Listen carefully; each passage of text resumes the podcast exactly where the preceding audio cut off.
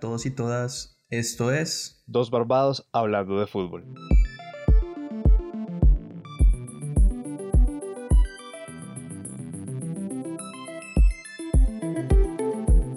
Bueno, Daniel, y nos llegaron los cuartos de final de la Copa América. Creo que un par de sorpresas. A nosotros claramente algo que nos dolió, pero lo que hay es fútbol para hablar y para discutir. ¿Cómo va? Bien, hubo muchas sorpresas, hubo muchas tandas de penaltis. Tres tandas de penaltis no sucedía desde el año 95. Y algo que es inédito sí es que hubo 3-0-0, que no, una, cosa de locos, ¿no? Porque además partidos muy distintos los tres. Sí, y, nos dice un poco también sobre ciertos aspectos de esta copa que se han criticado. La falta de tiempo extra yo creo que hace que algunos, club, eh, algunos equipos jueguen a arriesgar menos en el resultado, a intentar llevar la tanda en el, llevar al partido a la tanda de penaltis. Vimos eso con, con Perú y Paraguay. Estos asuntos de la Comebol, de los formatos que son experimentales, que a veces llevan a resultados que tal vez no son los más atractivos, aunque los partidos yo creo que todos fueron bastante interesantes. Hay una cosa que a mí aún me logra sacar de quicio y es que critican mucho los estilos defensivos. Hay equipos que no pueden competir contra el talento de otros. Para mí el fútbol es esto, es esa contrapuesta de estilos de si sabes que no puedes ir a atacar al contrario, aguántalo y juégale a otra cosa. Porque he visto gente decir que el antifútbol, que no sé qué, que es que cómo pasan esos equipos creo que son apuestas. Y si tú sabes más o menos a qué juega tu equipo, para mí eso tiene un valor táctico impresionante. Que claro, para el, espectador medio es como, ay, no, se defendió el partido malísimo, pero es saber aprovechar los recursos que tienes. Yo creo que es importante eso, eh, y estoy de acuerdo, pero también creo que un torneo de la talla de la Copa América se desmerita mucho cuando equipos que no han hecho un tiro a puerta se clasifican a semifinales. Y creo que eso es algo que valdría la pena revisar. Creo que hay otras formas de simular a que haya un fútbol. Paraguay. Sí, sí, eh, Paraguay. Eh, lo que hizo Perú en el segundo tiempo eh, tampoco fue gran fútbol. Hubo mucho orden defensivo, mucho orden táctico. Colombia, Colombia, si se hubiera clasificado, no le hizo un tiro a puerta a Chile. Y creo que, creo que son, son asuntos que puede premiar los penaltis que de otra forma no se premiarían y me parece que pues en un torneo de las características de la, de la Copa América no debería ser la norma sino la excepción. De acuerdo, porque creo que en, en, Sudamérica en general una de las cosas que más se destaca de su fútbol es el talento, ¿no? Como juegan algunos, algunos equipos y creo que eso es lo que valdría la pena revisar viendo esta Copa América.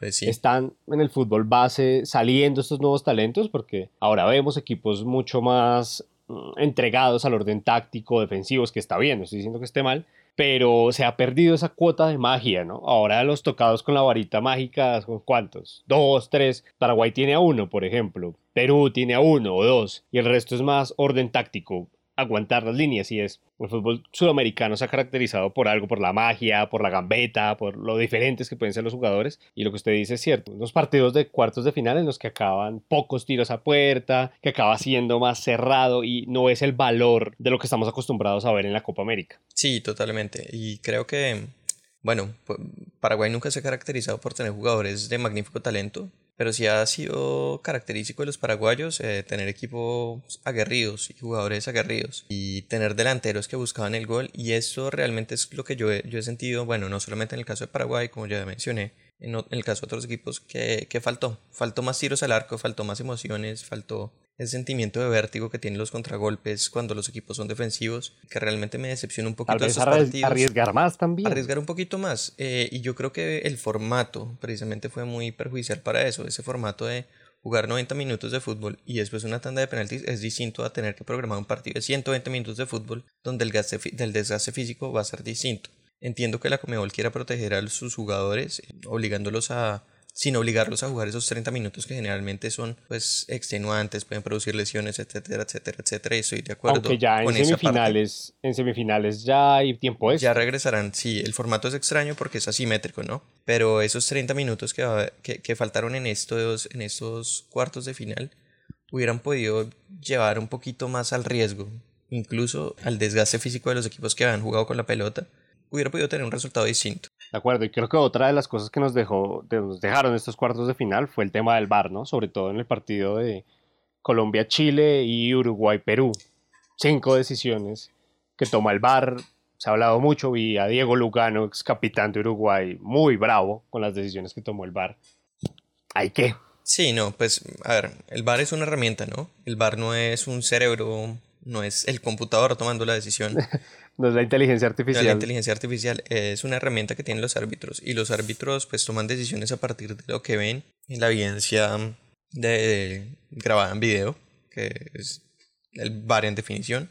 Y bueno, creo que, que, lo que se ha visto en esta copa es que hay mucho que mejorar y históricamente ha habido mucho que mejorar en el árbitro en el sur del continente americano, pero sobre todo creo que, que bueno, hemos hablado de los tiempos, pero esas decisiones milimétricas creo que es muy difícil achacárselas al bar. Finalmente el bar lo que hace es permitir que existan esas decisiones cuando antes lo que tocaba hacer era pues no sé, era, era, era una moneda al aire para a ojo. Sí, a ojo, a ojo y a buen ojo y buen timing. Y bueno, finalmente yo creo que las decisiones arbitrales eh, sí perjudican particularmente a Uruguay. Chile finalmente consigue la clasificación y para mí estuvieron bien anulados los goles de, de Chile. El de Cavani de Uruguay es tal vez el más discutible. Creo que la cabeza está un poquito adelantada. No sé.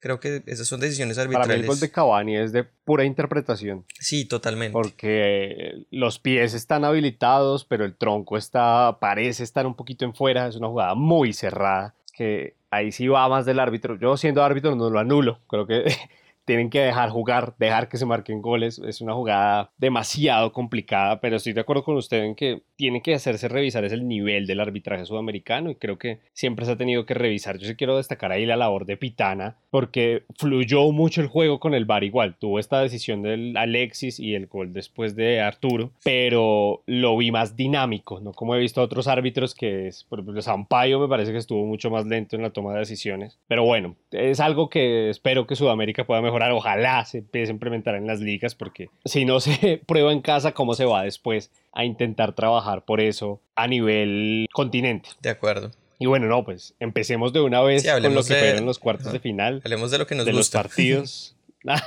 Empecemos con ese Brasil-Paraguay y bueno, vamos a hacer una dinámica un poco distinta. Empecemos hablando por el perdedor. Bueno, Paraguay. Parece que Berizzo salvó patria con el, con el partido ante Brasil, ¿no? La gente salió satisfecha al menos con el espíritu mostrado por el equipo paraguayo, pero yo veo realmente este Paraguay lejos de clasificarse un mundial. Sí, completamente de acuerdo. Creo que Berizzo hizo lo que pudo, apañó ahí sus líneas, doble línea de cuatro. Además, recuerdo la expulsión de Valbuena cuando le dice a. No me acuerdo quién entró en ese momento. Dice 4-4-1. Entra Valdés, sí. Ajá, Bruno Valdés y jugó sin punta. Almirón y Derlis lo que pudieran hacer complicado. Sí, bastante, pues lo que decía Jesús hace un momento y era que los equipos utilizan sus, sus herramientas. Pero bueno, Paraguay tiene jugadores en el banco, dejó jugadores en el banco. Lo que ha hecho Santander es interesante. Tacuara Cardoso, a pesar de los años, es un jugador físico y portentoso que hubieran podido dar un fútbol distinto, pero pues se vio un Paraguay muy aguerrido. Que el señor arquero que es Junior Fernández. Eh, pues, ah, no, el, gatito, Fernández, ajá. El gatito Fernández, y Junior Fernández. ¿Qué, ¿Qué nivel, no? Se ganó los cuatro premios al mejor jugador en los cuatro partidos, fundamental para que Paraguay llegara a los cuartos de final. Y ahí también en lo que usted decía vale la pena recalcar que Paraguay dejó jugadores que nosotros no nos entendíamos en la previa, ¿no? Que son jugadores de buen pie. Puede que Berizzo haya ido a la fija, a decir, bueno, no quiero que me llenen, voy a parar mis líneas de cuatro y de pronto con más tiempo de trabajo pueda mostrar algo más interesante. Creo que Paraguay tiene jugadores de buen pie, donde si sepa rodear al Mirón, Paraguay puede jugar bien. No, lo, completamente la, seguro. Copa Almirón es impresionante. Almirón en otro equipo hubiera destacado muchísimo. En este equipo finalmente era el único argumento ofensivo que tenía Paraguay eh, por momentos. Contra Argentina, gol enterito de él. Y contra Brasil estuvo bastante bien en algunas jugadas en las que produjo bastante peligro. Pues con un Paraguay que realmente tenía muy, muy pocos. Eh, muy pocas posibilidades ofensivas. Y lo de Almirón es impresionante. Ojalá siga desarrollando ese nivel y no se estanque. Hemos visto muchos jugadores paraguayos que comienzan muy bien. Me acuerdo de Estigarribia y que poquito a cuando llega la lluvia. Sí, se desinflan. Lo de Almirón, ojalá no se quede ahí. Yo creo que es un jugador que tiene muchísimo talento, un pulmón impresionante. Lo, lo que corre este jugador es maravilloso. Tiene esta cara como de anime, ¿no? sí, sí, sí. Lo han comparado con, con, personajes de supercampeones. Con Ralph de supercampeones, sí. Sí. Con esa cabeza redonda. No, eh, tiene un fenotipo muy curioso, es muy, muy sí.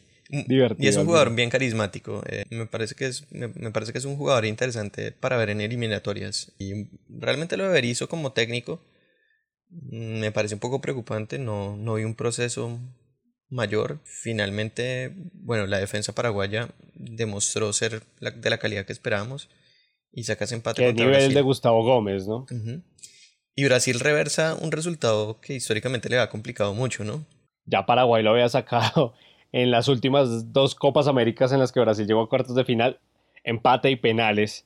Y yo creo que ese miedito corrió al menos por, por los aficionados brasileños. Claro, lo que, Pero Brasil jugó muy bien. Lo que cambia es que ahora tienen a Allison. De acuerdo, sí, ese es el gran cambio. Tienen, y eh, atrás tienen a Ederson, que si se te cae uno está el otro, y esos son porteros que te definen partidos. Allison acaba atajando un penalti clave, y es, es eso, es ese cambio también de mentalidad del brasileño, aunque siento que a Brasil le cuesta mucho hacer gol. Ya le ha tocado jugar contra equipos que se defienden mucho y yo no siento cómodo a Gabriel Jesús. No, Gabriel Jesús realmente ha tenido una copa lamentable. Se le nota la ansiedad se le la ansiedad porque ha habido momentos en los que la mejor decisión es pasarla y él lo que hace es disparar al arco. Se le nota la ansiedad. En el penalti finalmente lo marca, pero yo le veía como una cara de angustia. Y me parece que es el jugador que, que tal vez ha pasado la peor Copa América dentro del conjunto de Brasil. Chichi todavía no consigue darles espacio, incluso en la goleada, pues no, no, no, no logra su anotación. Yo tampoco. Es algo ahí que Brasil tiene como pendiente. Ahora va a tener un partido con un equipo que es mucho más abierto, pero que en la eliminatoria le puede llegar a costar mucho. Ya contra Bélgica en el Mundial, recuerdo, Brasil no puede darse estos lujos en, en las grandes citas. Contra Bélgica, un equipo que te contragolpea, te marca. Y Brasil llega, llega, llega. Y si no tienes ese poder de fuego arriba, es muy complicado. De acuerdo. No, y lo peor es que uno ve hacia, o sea, detrás de Gabriel Jesús, ¿quién? Porque Firmino juega de, de falso 9. Yo sé que Gabriel Jesús juega tirado por derecha ahora, pero uno no ve el 9 que tuvo Brasil hace una década, que era como, uy, Adriano, Ronaldo, que, que te hacían un gol de la nada. Sí, es que yo creo que desde Luis Fabiano no sé un delantero de Brasil que tenga la constancia del gol. Han pasado varios. Wagner Love, Tardelli. Fred. Fred, incluso Fred yo creo que tal vez era el que tenía como mejores números, sin embargo era un jugador bastante limitado, era, era como, no sé, como, con todo respeto por Van Nistelrooy, Trezeguet y Palermo, pero ese tipo de jugador que está ahí como... como pues el, el de área. El palomero, el palomero... Sí. el palomero del fútbol 5, ajá. Sí, el, el, Pipo Inzaghi. Y a mí me parece que pues, Brasil no tiene en este momento un delantero ni de esas características que simplemente se pare ahí a patear balones adentro, ni tampoco un, un, estandarte como lo eran Adriano, Ronaldo, Romario, Bebeto, etcétera, etcétera, etcétera. Recuerdo hace poco que Gabigol pintaba, ¿no? Pero se acaba quedando, en el interno le va bien, vuelve ahora a Brasil, no, no estoy muy seguro en qué equipo de Brasil está pero como que esa siempre ha sido una falencia de Brasil. El mejor Diego Costa en este Brasil hubiera sido impresionante, yo creo. Sí, una muy mala decisión la de Diego Costa, pero bueno. Así, así es a veces el fútbol. Creo que igual Chichi ha sabido reinventar el equipo, pero es un detalle que le puede costar. Igual esta Brasil a mí me gusta mucho, creo que es la mejor Brasil que he visto en mucho tiempo. Brasil tuvo unos años que para la dimensión de Brasil me parece que fueron para el olvido totalmente. Sí, totalmente. Entonces, creo que está, está yendo por buen camino. Bien, sí. Brasil para mí sigue siendo el gran candidato a ganar la Copa.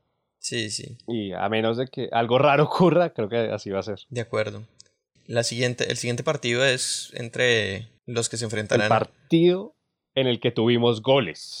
Eh, sí, claro, el partido, un partido donde no esperábamos mucho y bueno, tampoco fue un gran espectáculo. Creo que, bueno, empezando a hablar por Venezuela, creo que salió muy timorata, ¿no? Creo que acabó como con esa presión de, uy, cuartos de final, Argentina, y los primeros 10 minutos de Venezuela son muy malos. Sí, no, y lo aprovecha, lo aprovecha Argentina. Lautaro Martínez, qué cambio el que le dio Argentina. Creo que si algo se puede llevar Argentina a esta copa, si continúa Scaloni particularmente, es que Lautaro Martínez es el jugador a futuro para esta selección. Es el acompañante, además, que ojalá no tomen la mala decisión de ponerlo como un único 9, porque va a acabar pasando lo que le ha pasado a cuánto 9 que ha jugado solo en Argentina. Creo que se complementa muy bien con el Kun. Y ahora salió el rumor, justo ahorita lo estaba viendo, que ya suena para el Barça, que el Barça va a pagar la cláusula de rescisión. Y es como, ¿qué, qué manera de inventar rumores? Porque dudo que Lautaro acabe en Barcelona, pero al menos se siente ese feeling que hay con Messi, la verdad. Sí, no, yo creo, yo creo que están, los tres de arriba se entienden bien.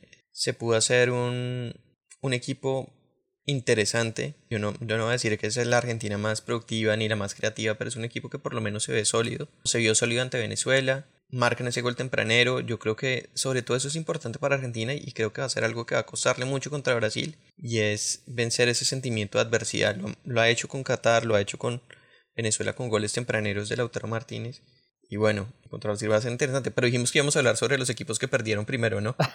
de acuerdo, de acuerdo. Entonces Venezuela creo que después se levanta, después del gol, empieza a jugar un poquito mejor. Venezuela tiene jugadores que a mí me gustan mucho. Herrera, Machís, bueno, el mismo Salomón, Joseph Martínez. Chancellor que hizo una muy buena copa. Sí, no, no le sentí que pudiera hacerle daño a Argentina. No. Creo que Dudamel ha hecho un buen proceso. Va a pelearse la clasificación, estoy completamente seguro. Pero hace falta algo ahí. No sé qué es. De pronto es mentalidad. No sé. Sí, salvo una jugada de Ronald Hernández que tapa a Armani. Armani resulta genial para los últimos minutos del partido. Venezuela, yo creo que presentó más bien poco. Wilker Fariñez, que ha hecho una copa excelente, comete un error tontísimo. Yo siempre Wilker, a mí Wilker me parecía un arquero muy bueno. Jesús decía en el top 15 mundial. Yo decía, yo creo que todavía no está ahí y es precisamente por ese tipo de jugadas, porque yo veo a él, esos tiros cortos fuertes generalmente no los... se le suelen escapar para los lados y no tiene mucho control sobre para dónde los despeja. No, no, no, pero yo digo top a futuro. Ah, a futuro. Hoy Wilker tiene que mejorar, yo también creo que... Igual, eh, son errores que un arquero de 21 años puede cometer. Totalmente, totalmente. No me parece que hay que salir a matarlo ni nada, solo que ahí esa progresión me parece mejor que Wilker siga en un lugar en el que pueda jugar, que al menos uno, un año y medio pueda seguir jugando, porque irte a Europa de una vez me hace acordar un poco lo que le está pasando hoy a Donnarumma. Donnarumma llega como la gran irrupción del fútbol italiano y para mí está estancado. Sí, un poco. Entonces, y eso que está en uno de los mejores equipos históricamente de Italia.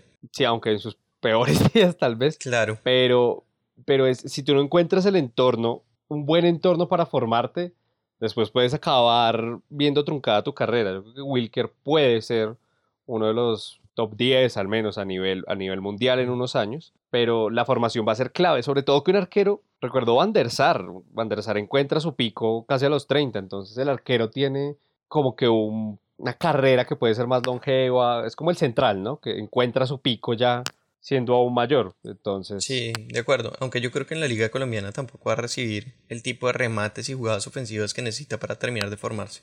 Creo que ahí falta un pasito intermedio que hizo David Ospina yéndose al Niza, por ejemplo. Me parece que puede ser un buen camino. Sí, puede ser, sí, puede ser una liga europea de medio nivel. Por ejemplo, una liga holandesa, empezar a formarse por ahí, un PCB, algo, algo de estilo medio. Bueno, y ya Argentina, lo que hemos estado diciendo, Messi creo que hay para destacar, no ha tenido su mejor Copa América. No. Él mismo lo reconoció. Ha sido, ha sido curioso porque el partido pasado fue el equipo en el que hubo mejor funcionamiento de equipo, pero Messi, falta que Messi se integre. Antes era un poquito al revés, como Messi llevaba el equipo a un nivel superior sin que los demás se lograran integrar a él. Ahora vemos el problema contrario, que el equipo de Argentina parece que funcionó bien tácticamente, pero Messi no logra consolidarse dentro de ese equipo, pero por sí mismo, no por el equipo.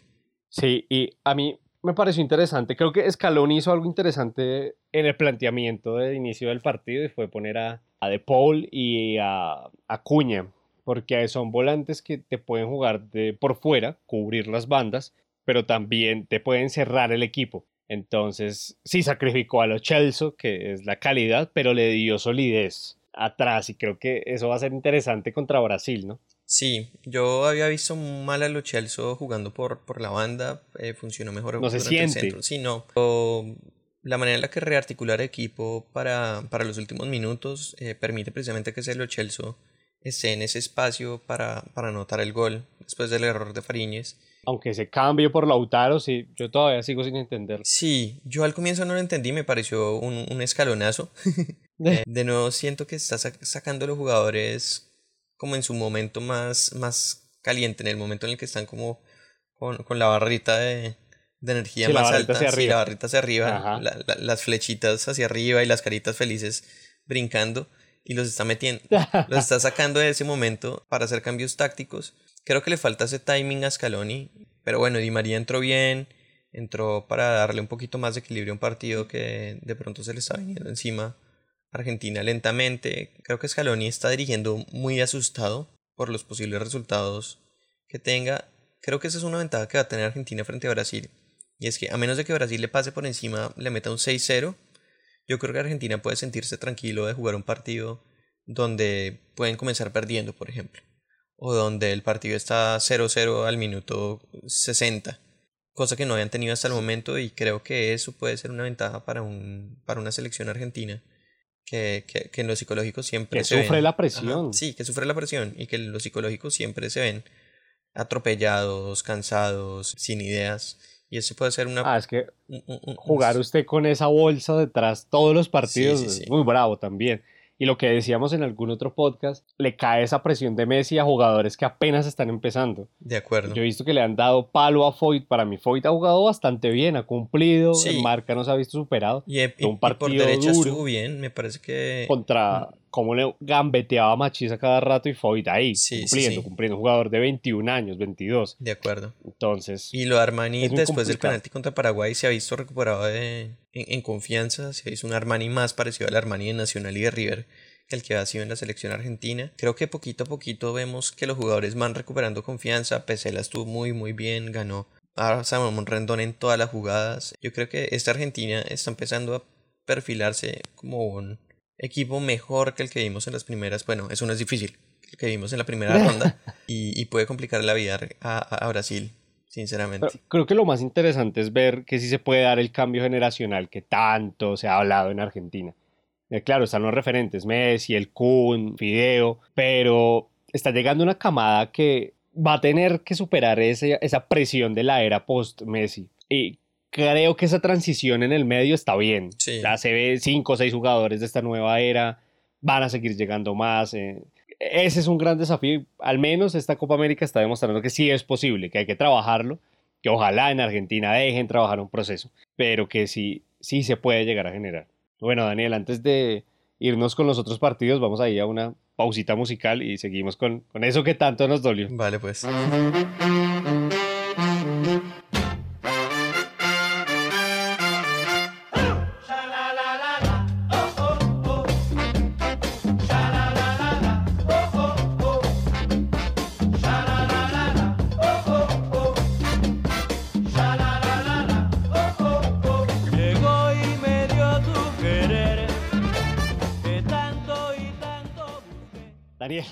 Decir? ¿Qué se puede decir de ese- esa eliminación en cuartos de final a manos de Chile? Los penales Pues acaban siendo también de preparación, ¿no? Más que- ¿Cómo patean los chilenos? más que qué decir, yo creo que hay que... Yo tengo claro que no hay que decir. No hay que decir que es culpa de Tecillo, por ejemplo. Ah, que primer punto, primer no- gran punto. No hay que decir que pues el, el que lo cobra finalmente es el que ha puesto el carácter para cobrarlo y es importante. Tecillo te- tenía un buen historial de cobro de penaltis, parece que en los entrenamientos se ha marcado todos. Lo cobra bastante mal, sí, pero no es culpa de Tecillo. Otra cosa que no hay que decir es, no es culpa de Duván Zapata. Duván Zapata no ha sido un cobrador de penaltis, había fallado el último que ha cobrado en Atalanta, es un jugador que no es bueno para eso, es un jugador que es demasiado potente tal vez para cobrar un penalti y, y no era nuestro cobrador. ¿Qué más no hay que decir, Jesús? que es un fracaso. Creo que también a la gente le gusta esto de otra vez no ganamos, esta gente entonces cuánto va a ganar. No, Queiroz lleva ocho partidos y ha perdido uno. Exacto. Le han hecho dos goles. O sea, creo que hay que dejar trabajar a la gente. Además, existe a veces un... eh, Somos una cultura muy curiosa, porque o estamos en el pesimismo o nos vamos al, a la crecida ya monumental. Entonces era como, no, teníamos que ganar la Copa América. Colombia ha ganado una Copa América. Sí, una Copa América dudosa. Entonces empezar a decir que tenemos la responsabilidad. No, Colombia no tiene ninguna responsabilidad. Colombia tiene que competir, que creo que lo hizo, pero hay equipos que están ahí también en nuestro mismo rango. Chile, Uruguay. Para mí Argentina hoy también bajó a ese mundo terrenal.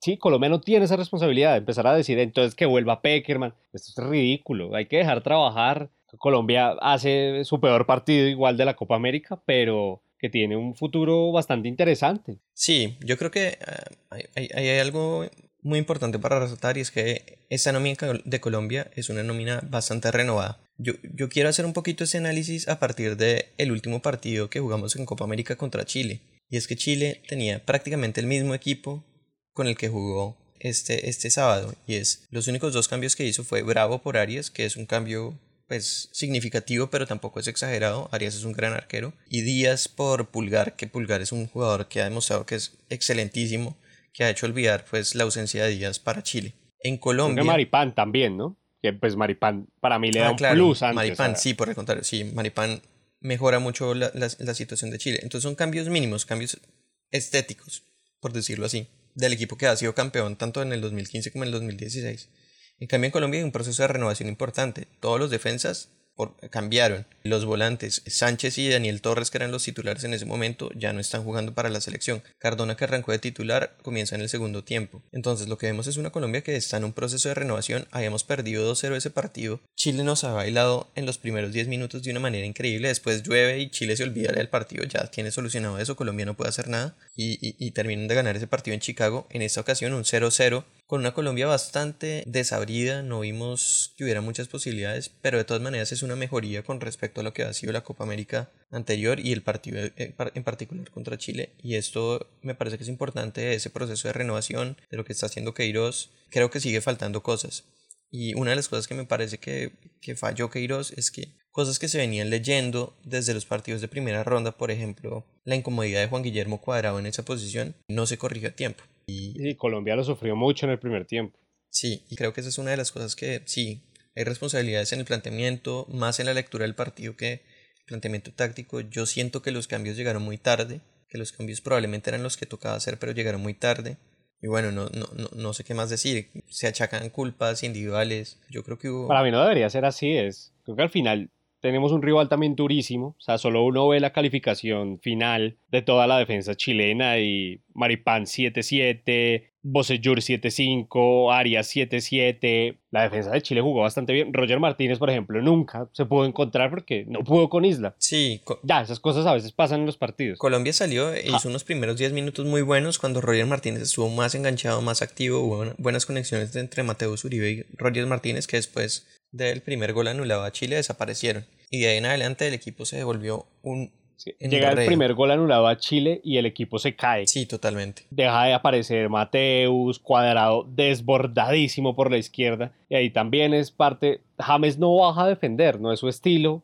James siente más tirarse al medio. Entonces, entre Alexis Bocellur y la llegada de tiempo- yo no sé cómo no hicieron el gol. O sea, es que para mí todavía no. Claro, ¿no? Es que, No es que creer, finalmente porque- le hacen 2-1 a Estefan Medina unas 17 veces. También Estefan Medina pues estuvo bien, regaló unos balones en ataque que, aga- que agarraron a contragolpe, pero definitivamente esa combinación de cuadrado... Estefan es alguien que le cubre mucho mejor la espalda a cuadrado que a Arias, definitivamente. Y a James, porque pues jugando con dos jugadores como James y Cuadrado, que no necesariamente son los mejores en marca, tener un defensor más, más pegado a, a la defensa como A la línea, Medina es sí, a la línea de centrales. Pero la verdad es que lo dejaron muy desnudo en este partido. Mucha gente dice, No, hubiera metido a Arias, Arias es mejor. No, Arias hubiera quedado incluso más desprotegido frente a esta situación. Y yo creo que, yo creo que el asunto era más bien, ¿será que Cuadrado sí va en esa posición? ¿Será que Cuadrado sí puede responder a su mayor nivel jugando, jugando No, en y, ese puesto? y, por ejemplo, uno entiende que la apuesta de Queiroz es el 4-3-3. Ujú. Pero de pronto hay partidos o jugadores que en este sistema no se sienten tan cómodos. Es que uno ve el 4-3-3 de Chile y digo, todos los jugadores están en la posición donde son especialistas. Sí, totalmente. Mientras que uno ve el 4-3-3 de Colombia y digo, uy, cuadrado de pronto no ha jugado tanto interior, es una apuesta. James de extremo no tiene el recorrido que puede tener un Alexis Sánchez, no tiene su perfil. Roger es segunda punta, está tirado a una banda. Mateus ha jugado más de mixto, a veces ha jugado más suelto. Entonces, para mí es una apuesta que acaba saliendo, creo que no del todo bien. Al final, Chile acaba mostrando que cuando tú juegas con un esquema en el que los jugadores se sienten cómodos, pues vas a sacar mejores frutos. Pero es que Queiroz lleva ocho partidos. Y creo que esta fue la primera prueba. Para mí no es ningún pecado, nada. No, y se ve un buen Bueno. proceso de renovación. Pero bueno, también hay que rescatarlo. De Reinaldo Rueda también ha sido un proceso muy corto. Y qué forma de entender este equipo. También la verdad es que. Para mí lo de Reinaldo ha sido tremendo. Sí, Porque qué cantidad de mierda que le echaron en Chile. totalmente, totalmente. La prensa chilena es devora, devora hombres, ¿no? Esa, esa prensa que Sí. mata técnicos, que... Ha sacado a los dos técnicos campeones. Sí, sí, sí. Y Reinaldo Rueda, eh, desde su paso por, por Colombia incluso, que hizo unas eliminatorias bastante decentes que, pues que finalmente perdemos por un poco lo que han hecho los técnicos anteriores, después su paso por Ecuador muy bueno, por Honduras muy bueno, en Nacional, en Flamengo, es un técnico que tiene mucha experiencia, que le gusta además este sistema táctico, este 4-3-3 es clarísimo que él se siente muy cómodo con él y que lo entiende a perfección y que es un buen matrimonio, este Chile y Reinaldo Rueda. También es importante para mí decir que, que si bien Chile pues supera a Colombia, en términos de renovación yo lo veo más quedado que a Colombia. Jugadores como Fuensalida y Bocellur, que son fundamentales para que este equipo funcione, no están, en su, no están en sus días más mozos, por decirlo así. No, y uno atrás no es que vea mucha renovación para esos puestos. Zagal de pronto por Fuensalida, pero en el lateral izquierdo. A mí me sorprende mucho lo de Maripán. Creo que jugó un gran partido. En Alavés ya había venido demostrando que ha tenido una buena temporada, pero no dejó a Falcao ver una. Creo que jugó un muy buen partido Maripán. El otro jugador que renueva es Pulgar, que bueno, ya, creo que nos hemos desgastado en elogios hacia Eric Sí, Pulgar. Ha hecho una grandísima Copa América. Y Chile sobre todo, también, a pesar de que creo que jugó mejor, no es que haya generado mucho en ataque. Alexis Vargas y fue en salida. Creo que el mejor fue Alexis, el que más complicó al menos a la defensa colombiana, pero Vargas, nulo. Sí, totalmente. Bueno, otra cosa importante de Reinaldo Rueda es que supo leer o entiende a Colombia y sabe muy bien a qué se enfrentaba, supo atacar por cuadrado y supo aprovechar eso. Me parece muy curioso una cosa y es que Chile hizo un solo cambio en los 90 minutos. y yo no fue la sé, entrada de Esteban Páez. eso, no, eso que nos dice con respecto a la profundidad que tiene este Chile y a lo importante que es este once inicialista que, que se ha repetido constantemente en estas copas y lo importante de estos jugadores, la experiencia que ellos tienen. No, y que en torneos cortos esto te asegura que puedes llegar a competir. Bueno, Chile va a jugar su tercera semifinal seguida y es favorito para pasar a la final. De Pero en un torneo como la Copa América, donde a veces se te caen jugadores, donde tienes que buscar la renovación, por eso le costó tanto a Chile meterse en el último mundial. Sí, sí, sí, totalmente. Y, y bueno, va a tener, va a tener un partido interesante eh, para, la, para la siguiente ronda. Y ahí entramos al último partido, ¿no? Al, al Uruguay-Perú. Ahí entramos a un partido que a mí me dejó muy triste, sinceramente. A mí, Perú, Perú y Gareca me parece que me gusta el proceso que han hecho y todo, todo lo que todo lo que ha significado Gareca para la renovación del fútbol peruano y para volver a ponerlo en este lugar. Perú también tiene un enamoramiento con, con la Copa América desde el 2011, bueno, con excepción de, de esta Copa Centenario, ha ido a, a semifinales. No, y en la Copa Centenario pierde por penales con Colombia. De acuerdo. En cuartos de final. De acuerdo, es la Entonces, primera vez que Perú gana por penales. Una tanda tanda de de penales que me parece tremendo, ¿no? Ajá. Y bueno, este 0-0 fue un poquito desabrido para mí, porque yo vi a Uruguay mucho mejor, pero Perú, de todas maneras, pues es un equipo muy cumplidor. Sus jugadores, incluso con la ausencia de Farfán, la oreja Flores, hizo un partido decente, no, no particularmente bueno, pero decente. Lo que hace Pablo Guerrero con cada balón que le llega es, es sí, él, él es el rey Midas. Convierte cualquier Sí, de balón acuerdo. Le, le medio tiran así, cualquier cosa cerquita al área. y la vuelve diamante. Es una cosa impresionante. Sí, lo convierte en Pero bueno, de antes de centrarnos en el ganador, que ahí nos quedamos, vamos con Uruguay, que a mí me parece que planteó un buen partido. Creo que igual, ¿cuánto le costó la baja de vecino a este Uruguay? Porque le daba otro estilo de juego. Betancourt acaba haciendo un partido decente, pero no es el jugador que, que tome el balón desde abajo y, y lo llegue a subir. Georgian me parece que hace un partidazo. Sí, De Arrascaeta fue fundamental en todas las llegadas de Uruguay, atacó muy bien, supo distribuir juego. Pero es que uno que dice de un partido donde tres goles, además tan cerrados, es que es complicado. Sí, sí, sí, lo, lo de Uruguay fue pues un, un fútbol que les costaba trabajo a ellos hace algunos años el, el fútbol propositivo en este partido se nota un poquito eso Valverde no es vecino pero me parece que de todas maneras lo hace bien. Creo que finalmente Oscar Washington Ta- Tavares que después da una conferencia de prensa maravillosa donde dice que hay que aprender de los resultados que habla en contra del resultadismo en el fútbol y eso es una cosa que yo creo que Jesús y yo compartimos plenamente y es no al resultadismo, sí a los procesos. Lo que hace Washington Tavares es finalmente estar intentando calibrar a este equipo entre un equipo que necesita la posesión para enfrentarse a estos rivales ahora que es favorito, pero que necesita también de eso que hace parte del ADN eh, uruguayo y es el fútbol aguerrido y fútbol defensivo. Que es así como le acaban ganando a Chile su partido. Exactamente, y contra Perú pudo haber sido igual, contra Perú faltó, faltaron centímetros de posicionamiento de sus jugadores eh, para, para que no fueran anulados esos goles. No, y es que, por ejemplo, si en Colombia quieren crucificar a Tecillo por haber errado el penalti, Lo que dice un tipo como Lucho Suárez. O sea, Lucho Suárez falló su penalti. Y- Esas cosas pasan, así es el fútbol. Y como lo sintió y como lloró. No, estaba destruido. Es que, es que Luis Suárez es de estas personas que, que sienten el fútbol como ningún otro. Está además muy metido en los partidos, es una cosa de locos. Sí, no tuvo el mejor torneo futbolísticamente, se le vio bastante por debajo de nivel. Cavani estuvo mucho mejor. Cavani tuvo pues una muy buena Copa América, incluso en ese partido donde queda un poquito por fuera de las jugadas. Creo que fue el jugador más interesante ofensivamente de, de Uruguay. Bueno, jun- junto con Derrascaeta, que hizo un muy, muy buen partido. De acuerdo. Creo que igual Uruguay va a pasar al Mundial. ¿no? Tengo la más mínima duda. Hay que ver el proceso del maestro Tavares, porque ya pues sabemos sus complicaciones de salud. Yo creo que va a poder terminarlo, pero no me sorprendería que después de Qatar acabe dejando la dirección técnica. Sí, sí, no, totalmente. Ya es, ya es un hombre mayor con problemas de salud y hay que aprovechar los años que quedan y aprender todo lo que se pueda de esto. Y es, es- es- Hay un dato bien interesante equipo. que vi, es que es el primer técnico que llega a 200 partidos con una selección, es que es una cosa de locos. Uno, ¿cuántos partidos juega al año con una selección? 10. Sí, No sé, no creo que más. sí, sí, sí. No, es, es, un, es un técnico maravilloso y, y se ve que esta es una generación nueva, pero que entiende muy bien su idea de juego. Y eso es importante. No, y que lo admira, lo respeta, es, es hermoso a veces ver todo lo que pasa también en Uruguay.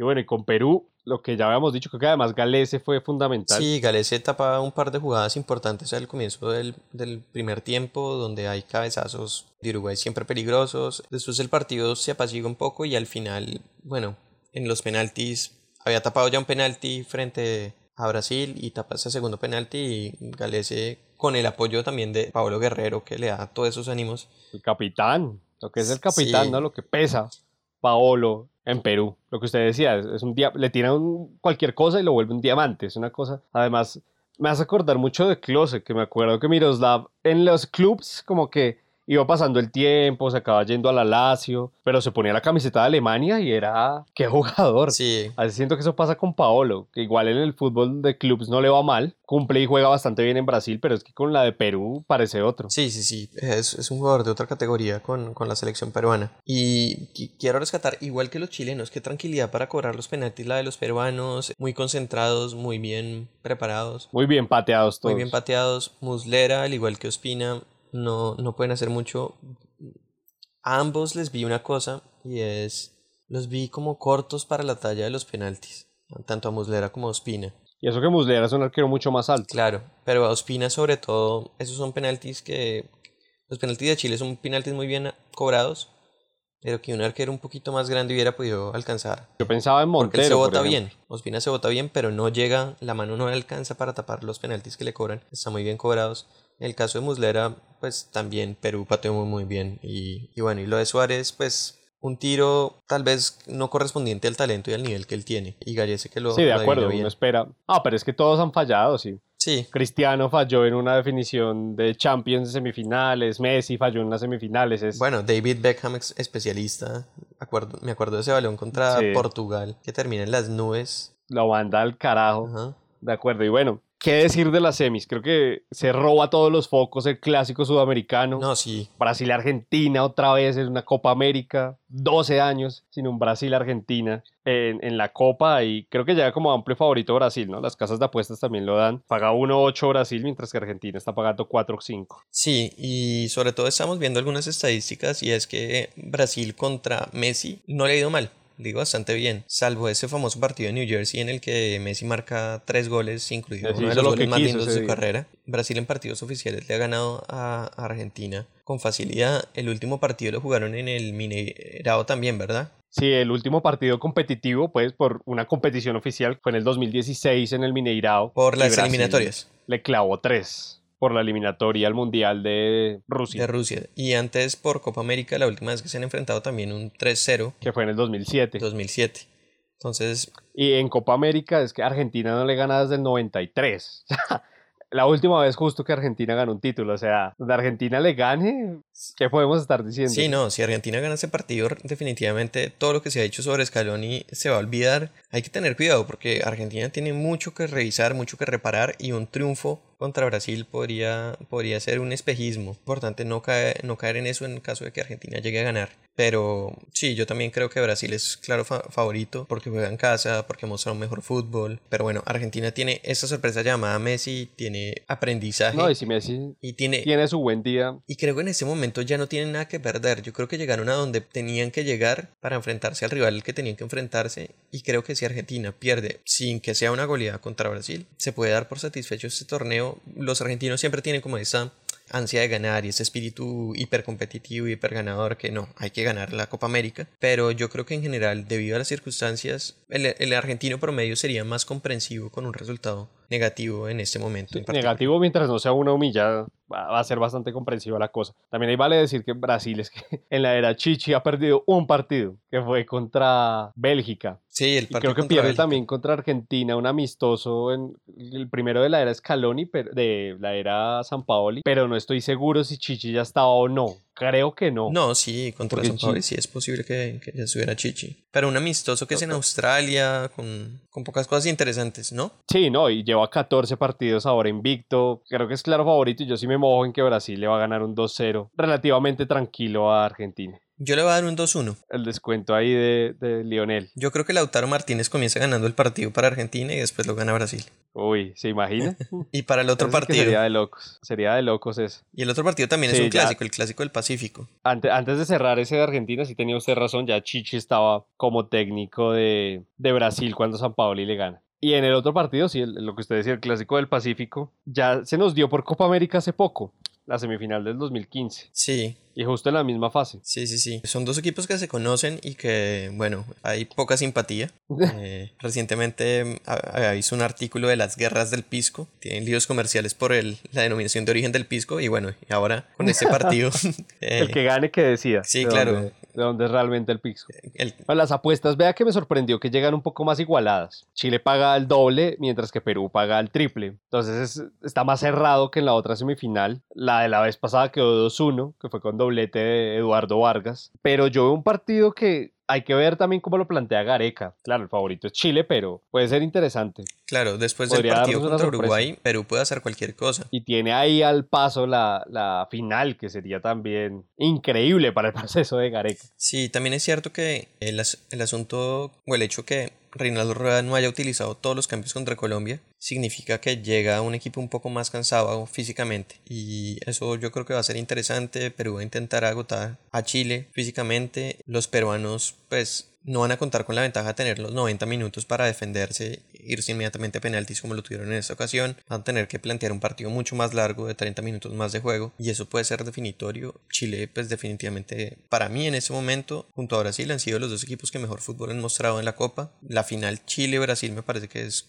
tal vez la más factible y yo le doy un triunfo a Chile por, por 2-0. Sí, yo también creo que va a acabar dándose así. Creo que va a ganar Chile. También yo creo que va a ser un partido un poco más cerrado, un 1-0 en algún momento del segundo tiempo y Chile se mete a la final. Y bueno, pues alguna consideración final de lo que, lo que ha sido esta Copa América. Creo que ya que lo hemos dicho y hace falta un mejor nivel. Creo que no ha sido la mejor Copa América que yo haya visto. Bueno, hay un dato bien interesante que vi es que Brasil-Argentina va a ser el primer partido que esté completamente lleno el aforo. Ya se vendieron las 60 mil No, es entradas. que quién no quiere ver ese partido. Pues sí, pero ahí sí nos hace pensar, uno ve a veces los partidos de la Copa de Oro, claro, otro país, otro estilo de vida, pero se ven llenos, se ve lleno México-Costa Rica, por ejemplo. Y es también el tema de los costos de la boletería.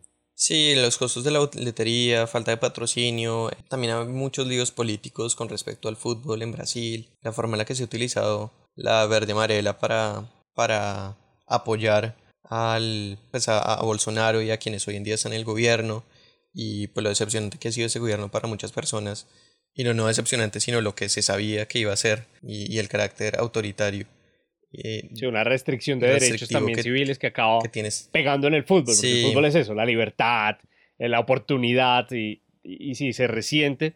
Y creo que también el hecho de que la Conmebol haya tomado ciertas decisiones, eh, para mí una Copa América el otro año es ridículo, siendo que si quieren igualar el calendario con Europa, pues solo dicen, hacemos la otra en el 2022 y ya. Sí, totalmente de acuerdo. Pues hay mucha suspicacia y siempre está el chiste de, ah, es que están haciendo más Copas Américas a ver si Messi gana una.